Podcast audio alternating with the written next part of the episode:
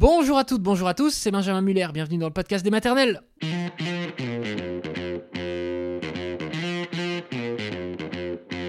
Le podcast des maternelles, où aujourd'hui un témoignage, celui d'Emma qui est devenue belle-mère avant de devenir elle-même maman. Emma, belle-mère de trois enfants, maman de deux enfants. Donc témoignage fort et dense, et juste après un pédopsychiatre, qui est également thérapeute de couple, docteur Michael Guetta.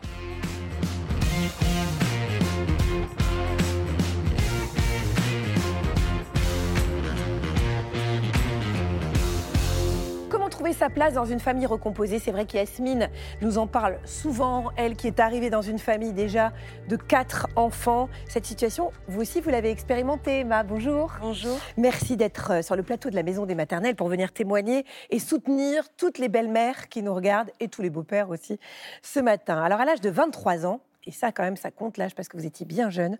Vous êtes devenue la belle-mère de trois jeunes enfants et vous êtes aussi la maman de Lily aujourd'hui qui a 5 ans et d'Oscar qui a 14 mois. Donc vous avez été propulsée dans un monde que vous connaissiez absolument pas, il faut le dire. Ça demande des ajustements, ça demande beaucoup de self-control, ça demande beaucoup d'amour, vous allez nous expliquer. Et puis petit à petit, vous avez réussi à former une famille absolument euh, merveilleuse, épanouie, etc on remonte dans le temps.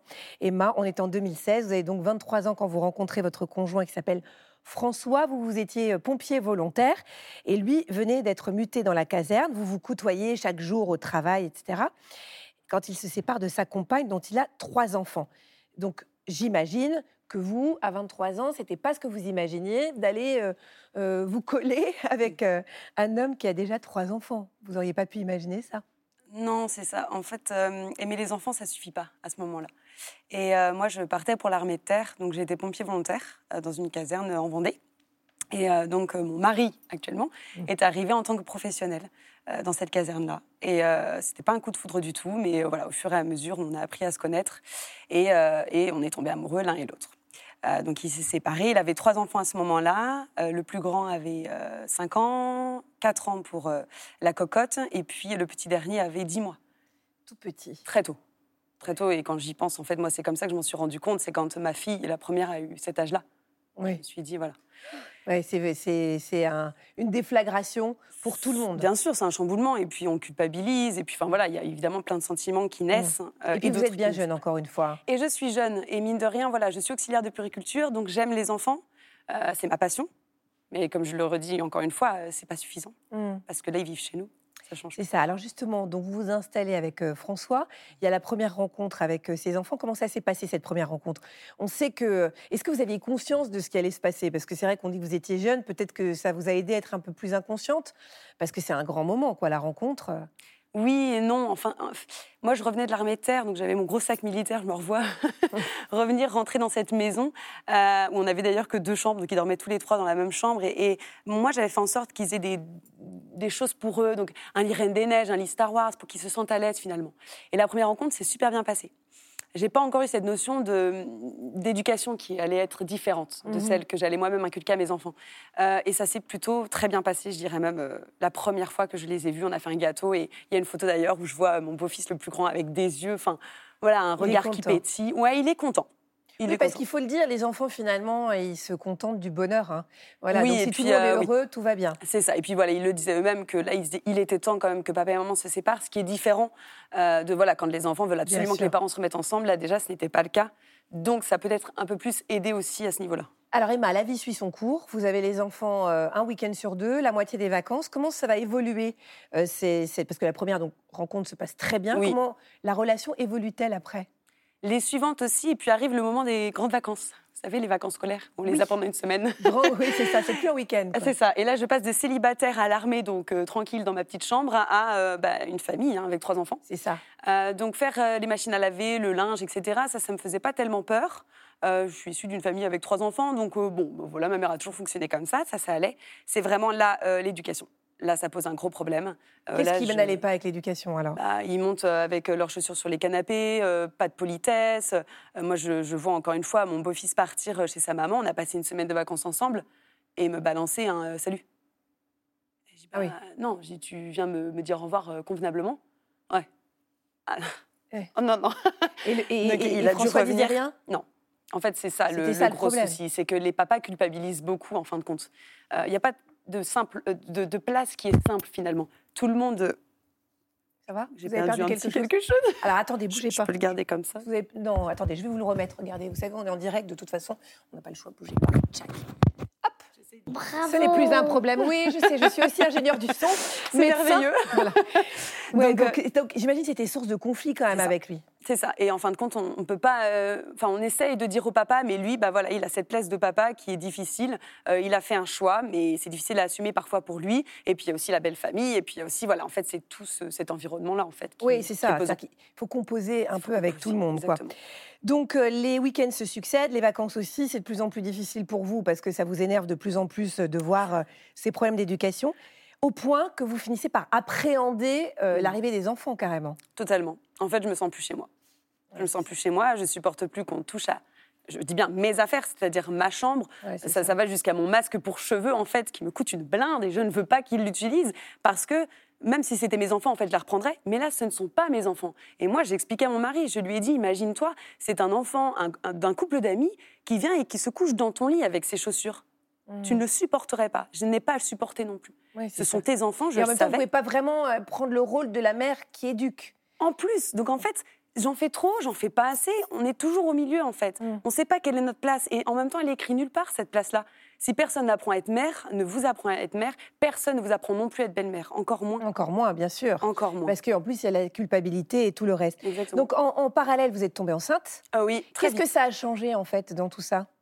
Des, des- des choses super dans le sens où ils sont devenus très proches et je pense que ça nous aide à accepter davantage, en fin de compte, euh, cette famille recomposée que j'appelle tribu, comme Yasmine d'ailleurs, elle me l'a Oui. dit tout à l'heure. Mais à côté de ça, en fin de compte, euh, euh, ça crée aussi des tensions parce que par exemple, j'étais un peu plus proche de ma belle-fille, je le suis un peu moins parce que j'investis pleinement mon rôle de maman Mhm. que j'attendais avec impatience. Mon mari aussi, du coup, parce qu'il est papa aussi maintenant de d'autres enfants. Donc voilà, il- c'est un peu ça le problème, c'est que finalement, ça devient encore plus une famille nombreuse que ça l'était déjà. Mhm. Et donc, il faut de la place pour chacun. Oui, c'est ça. Et ça, c'est difficile. Et, et est-ce que vous avez pu imposer un petit peu vos règles à la maison? Est-ce que le fait d'avoir euh, d'autres enfants, enfin des enfants à vous, vous a permis de dire bon ben voilà, moi à la maison on fait pas ci, on fait pas ça? Oui, les règles de la tribu, en fin de compte, on, par- ça nous arrive de nous réunir en conseil de famille, j'appelle ça. Et euh, là, les enfants, en fait, euh, parlent autant que nous. Il n'y a pas de. Voilà, et chacun a ses règles. Les parents ont des règles, les enfants ont des règles. Par exemple, chez les parents, c'est euh, d'éviter de, de parler de ce qui se passe chez la maman. Mais c'est Oui, très difficile, ça aussi. Bien sûr, C'est très difficile parce qu'ils y vivent. Donc quand ils viennent chez nous, il faut qu'on comprenne en fin de compte pourquoi ça se passe comme ça ou pourquoi il y a des changements à chaque fois et Bien des sûr. choses à, à- à remettre en place. Alors, il y a un an, vous avez donné naissance à votre fils Oscar. Vos beaux-enfants, ils ont aujourd'hui 11, 10 et 7 ans, donc ils ont bien grandi, les membres de la petite euh, tribu. Ça se passe comment aujourd'hui? Est-ce que c'est plus fluide? Oui, ça se passe beaucoup mieux. Euh, maintenant, ils rentrent dans l'adolescence. Donc, on en reparlera d'ici un ou deux ans. Mais euh, voilà, la- l'adolescence, c'est n'importe quel parent, en fait, va rencontrer, euh, peut rencontrer en tout cas des difficultés. Donc là, ça change rien finalement. Mais non, ça se passe mieux, c'est plus léger. Euh, et puis Vous, les vous avez enfants. euh, l'impression qu'ils vous aiment, vos beaux-enfants Ah oui, oui, oui. Oui, on s'est marié avec mon mari il y a 4-5 mois. Et euh, mon beau-fils, je l'ai retrouvé sous la table en pleurs euh, parce qu'il m'avait fait une vidéo où ils avaient chanté. Et, voilà, étaient émus hyper ému. Donc oui, on a une, en fait, on a une relation qui est aussi différente de celle qu'ils ont avec leurs parents. Mm. C'est- C'est pas copain-copine, parce que j'aime pas ce, ce terme-là, mais c'est différent. C'est plus... Voilà, quand il n'arrive pas trop à parler à ses parents, il va venir me voir, moi. C'est un repère quand même. C'est un repère, C'est un bien sûr, plus, en Et fait, puis on est des repères dans leur vie. Et ça, c'est aussi important de le faire comprendre à l'entourage. On n'est pas là juste pour faire le ménage et... Non, on est bien Ouais. plus que ça. Qu'est-ce que vous avez envie de dire aux nombreuses belles-mères et beaux-pères qui nous regardent là aujourd'hui? Quel message vous avez envie de leur faire passer? De ne pas rester seul, euh, qu'on est beaucoup, en fin de compte, à vivre la même situation. Qu'aujourd'hui, il y a des réseaux sociaux, il y a des livres qui sont sortis. euh, et il faut vraiment s'entourer d'autres belles-mères, en fait. Parce que euh, les mamans ne peuvent pas comprendre. C'est un- incompréhensible pour elles. En fait, il faut vraiment le vivre en fait pour le comprendre. Donc voilà, s'entourer et même aller voir un thérapeute si besoin, parce que c'est, on a une colère parfois, on a de l'injustice, on a, on a beaucoup de sentiments qui se mélangent, et même le papa parfois ne peut pas comprendre Mm. ça. Et, et nos enfants, il faut protéger en fait euh, tout le monde. Il faut se protéger soi-même, protéger nos enfants, nos beaux enfants. Et, et à 23 ans, ben, ou à 29 aujourd'hui, bah, on n'est jamais vraiment prête. Et moi, la phrase que je déteste entendre, c'est "Tu savais qu'il avait des enfants." Ça, c'est Mm. terrible, parce qu'une maman qui tombe enceinte, qui le voulait, et qui a son enfant qui hurle, qui ne veut pas dormir, alors elle n'aurait pas le droit de se plaindre, elle. Oui, Elle n'aurait pas le droit de pleurer. Nous, on a le droit aussi. Mm. Et ça, c'est important. Comment vous décririez l'amour que vous leur portez à vos beaux-enfants par rapport à vos enfants? Qu'est-ce que c'est? C'est un amour maternel quand même? C'est un amour différent. Il est, pas, il est moins fort, évidemment, parce que c'est viscéral, les Mm. enfants. Mais comme j'ai dit euh, dans mon discours lors de mon mariage, euh, quand euh, les pleurs retentissent dans la maison, je dévale les escaliers à la même vitesse que pour Mm. mes enfants. Quand euh, il y en a un qui a besoin d'un câlin, ce sera pareil. S'il faut que je me mette à genoux en pleurs en le prenant dans mes bras, je le ferai pareil que pour mes enfants.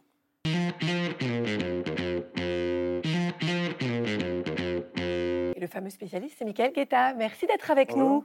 Euh, docteur, vous êtes euh, pédopsychiatre et thérapeute familial à l'hôpital de la Pitié-Salpêtrière à Paris. On l'a vu dans le témoignage euh, d'Emma. euh, c'est vrai que c'est difficile de trouver sa place avec ses beaux-enfants, a fortiori quand on n'a jamais été maman, a fortiori quand on est si jeune. Euh, par exemple, puisque ça a été le gros point de tension entre son mari et elle, comment euh, est-ce qu'on fait quand on est Emma et qu'on n'est pas d'accord avec l'éducation qui est donnée par le père à ses enfants?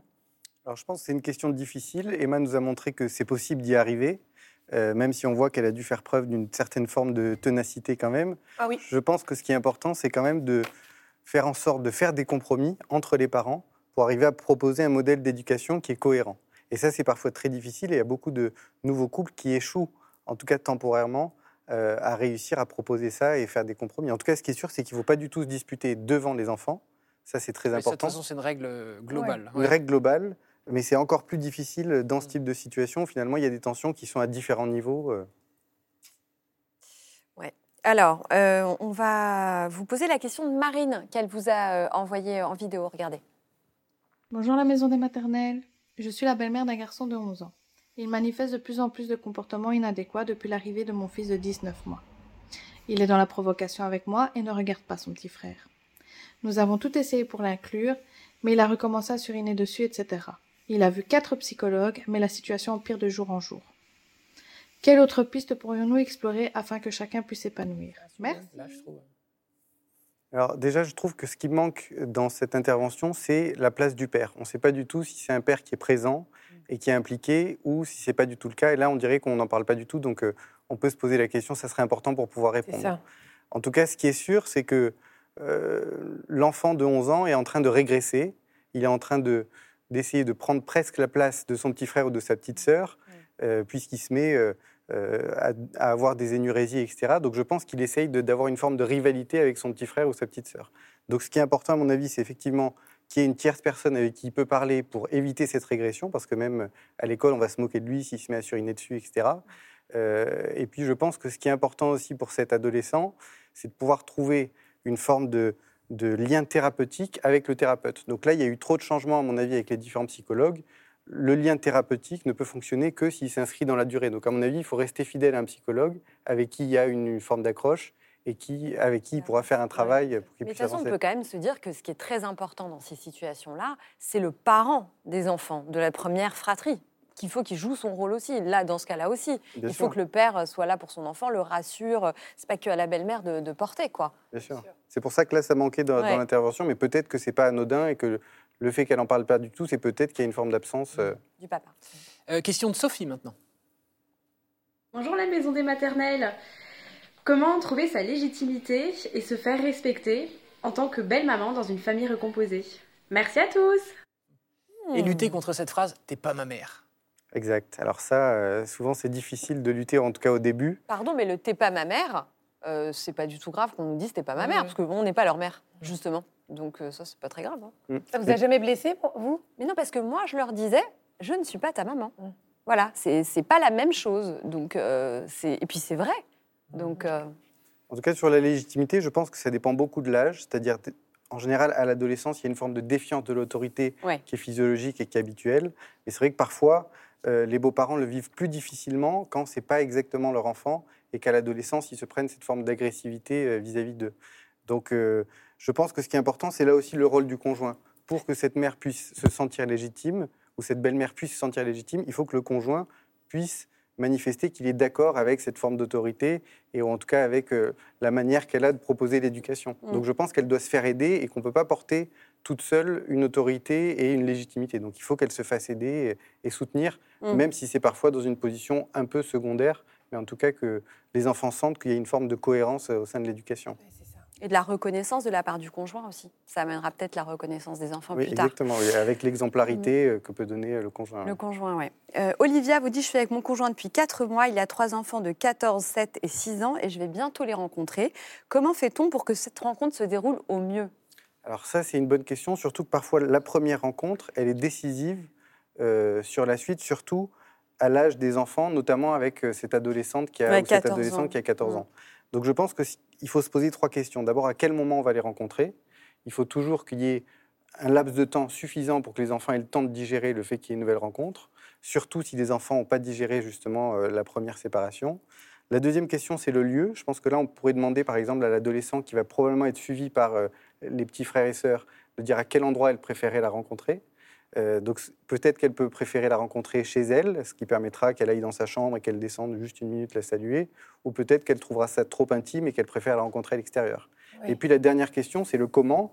Je pense qu'il faut pouvoir être assez explicite, dire à ses enfants que voilà, il y a une nouvelle relation qui arrive, que euh, l'objectif n'est pas que la- leur mère soit remplacée, et il faut pouvoir l'assumer euh, de manière pleine.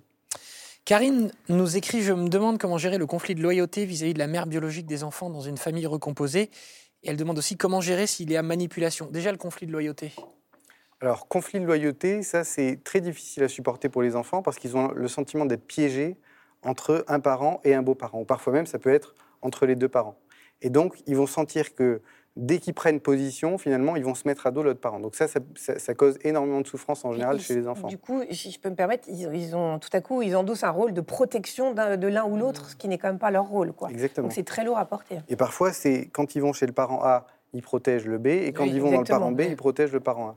Donc, Tous les euh, enfants divorcés ont vécu ça. Ça c'est vraiment. Ouais. euh, Et donc je pense qu'une des règles d'or, disons, c'est là aussi d'éviter euh, de critiquer l'autre parent euh, à chaque fois que vous êtes avec un enfant. Même parfois, ça peut être des petites remarques subtiles avec des petits missiles envoyés euh, en disant ah ben euh, ton père est toujours en retard à chaque fois qu'il t'amène il fait ci ou il fait ça. Et ça c'est très difficile parce que les enfants sentent qu'ils sont obligés de prendre parti. Donc ça c'est sur la question du conflit de loyauté. Je pense qu'il y a au moins une règle d'or qui est là aussi très facile à dire mais peut-être difficile à appliquer. Euh, et puis secondo pour l'histoire de manipulation en général c'est pas tellement les enfants qui manipulent parce que eux ils se sentent piégés. Donc ils essayent de faire ce qu'ils peuvent finalement pour pour s'en sortir mais effectivement parfois il y a de la manipulation de la part d'un des deux parents qui est en général inconsciente, mais parfois elle peut être plus consciente. Et parfois, il faut même qu'il y ait des juges qui puissent faire une forme de médiateur euh, entre les parents quand c'est trop difficile de trouver des solutions. ça laisse des traces, ça, dans l'avenir? Ah, ça, ça peut laisser des traces, bien sûr. ouais. Ouais, bien sûr, parce qu'on on parle d'êtres qui sont en, en développement et pour qui les figures euh, euh, de modèles sont en général les parents, les beaux-parents, etc.